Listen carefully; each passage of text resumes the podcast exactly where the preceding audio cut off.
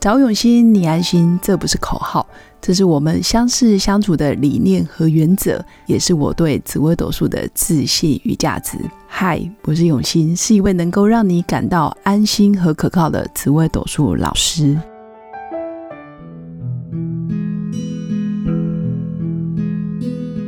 Hello，各位刘永新紫微斗数的新粉们，大家好！今天来跟大家分享一下，我有一位非常非常好的朋友，有一次他跟我说：“永新老师，我听你的 Podcast，但是听没多久就睡着了。”噔噔，我当下听到其实是觉得，嗯，是我是哪里讲的不好吗？还是你觉得太无聊了？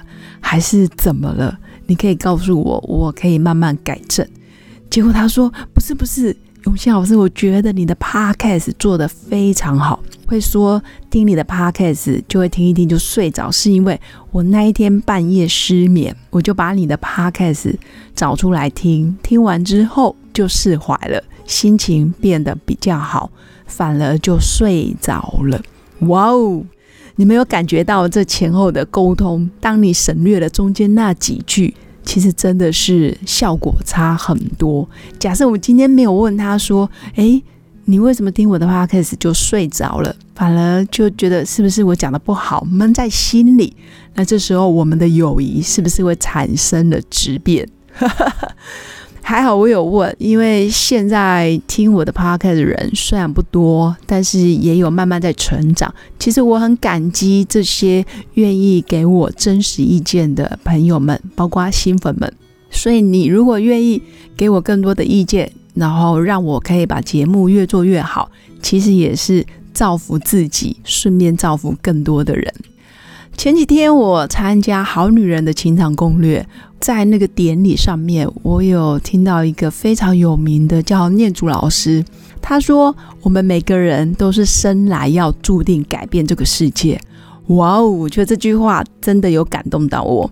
我觉得我改变世界的能量跟能力可能非常有限，但是至少。目前我做 podcast，至少有改变到少部分的新粉，我会让他们心情变好，或者是想开，这个也是我贡献自己所长的一点点，嗯，算专业。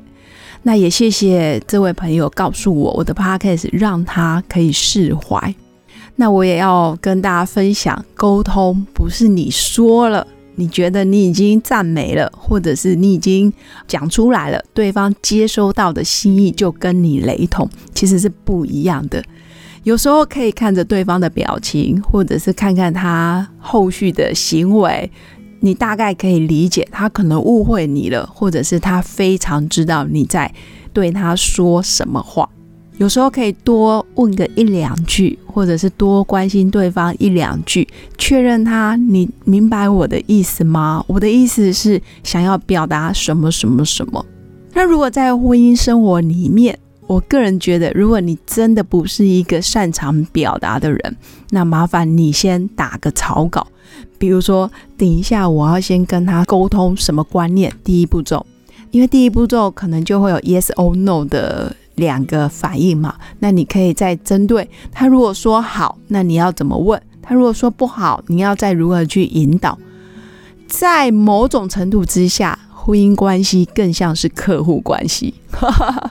我不知道大家有没有做过业务。假设你把你的另一半当做是客户，你就不可能随随便便不理你的客户，或者你的客户说不要，你就完全不努力这个客人的嘛？不可能。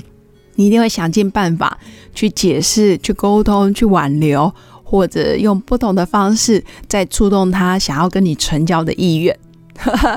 如果做过业务，大概会有这些情绪反应。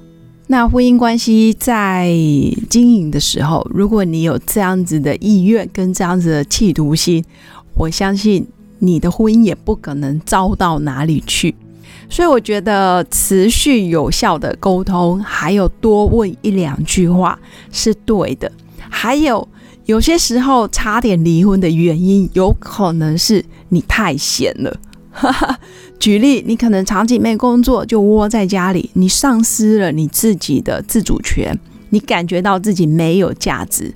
当一个人自我感觉是失败者，是没有价值的时候，你很容易将这样子的情绪投射在对方所有的行为上面。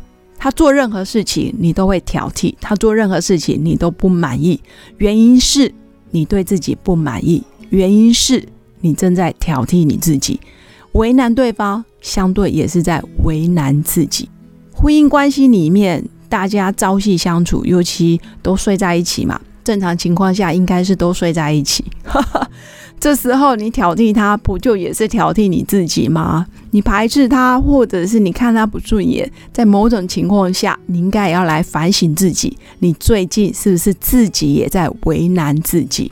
所以我最近遇到很多差点会离婚的原因，是因为自己找不到自我认同感，自己没有工作。自己没有收入，感觉就是有一种莫名的恐慌，或者是莫名的猜疑心，就觉得对方嫌我很废，对方觉得我在花他的钱，其实对方真的没有空这样想你。是自己自我价值感太低，所以导致于想的太多。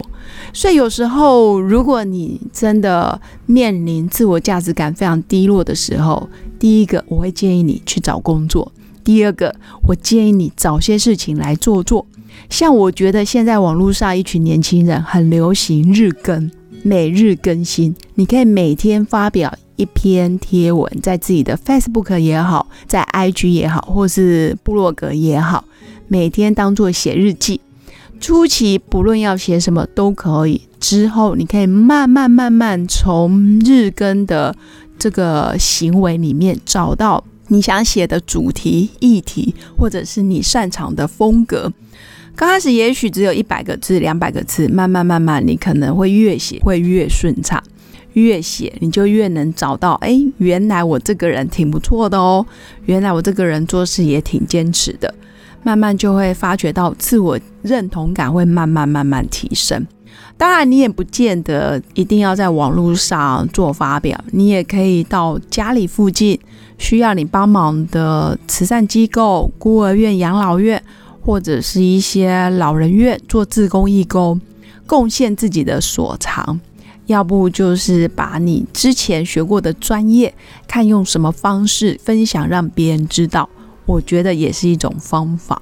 以上就是我今天要跟大家分享的。有时候差点离婚的原因，是因为你太挑剔自己，是因为你太跟自己过不去，真的不是对方的关系。多看看自己，多安慰自己，有时候多赞美自己，多赞美个两句。睡觉前赞美自己。